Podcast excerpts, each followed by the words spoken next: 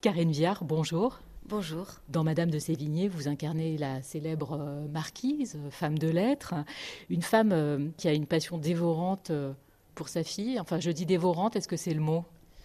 Oui, dévorante, est-ce que c'est le mot? Ben, Dans l'amour filial, dans l'amour entre une mère et son enfant, il peut y avoir beaucoup de, de bonnes intentions qui deviennent infernales.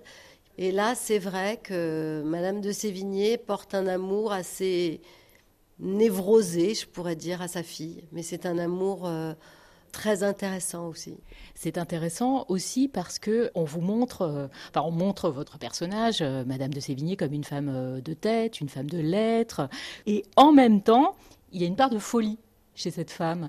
Alors évidemment, je vois pas du tout les choses comme ça. Euh, je vois pas de folie. Je vois juste des transports exacerbés. C'est-à-dire que Madame de Sévigné, c'est une femme particulièrement intelligente pour l'époque, qui met au monde donc une fille ravissante. Pas une ravissante idiote, parce que ce serait pas rendre hommage à Françoise de Grignan, mais Bon, elle n'a pas les mêmes atouts que sa mère.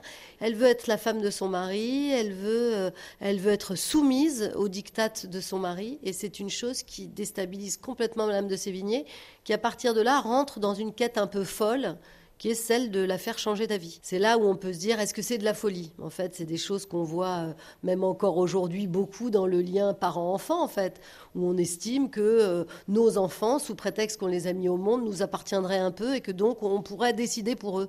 Mais l'adolescence est là pour nous rappeler que ça n'est pas possible. Voilà, dans le biberon, tu donnes beaucoup d'amour, mais tu donnes aussi beaucoup de, de, choses toxiques, je trouve. Je suis tout entière au service de mon mari, que j'aime, mais c'est quelque chose que vous ne semblez pas comprendre va faire mourir ma fille. Karine Vierge, j'entends euh, que vous avez euh, beaucoup de, compassion et d'empathie pour Madame de Sévigné.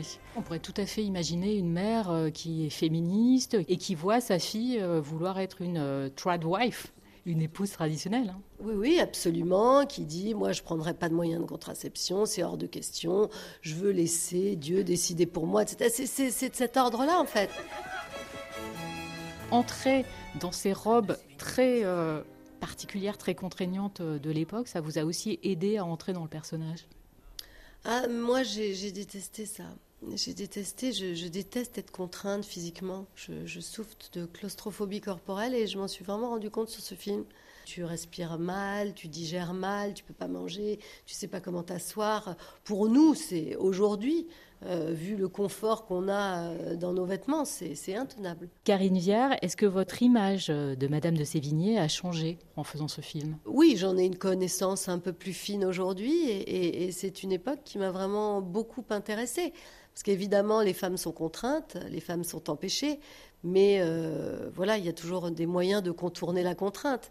C'est-à-dire dans les salons, tu dis certaines choses en paraissant en dire, en dire d'autres.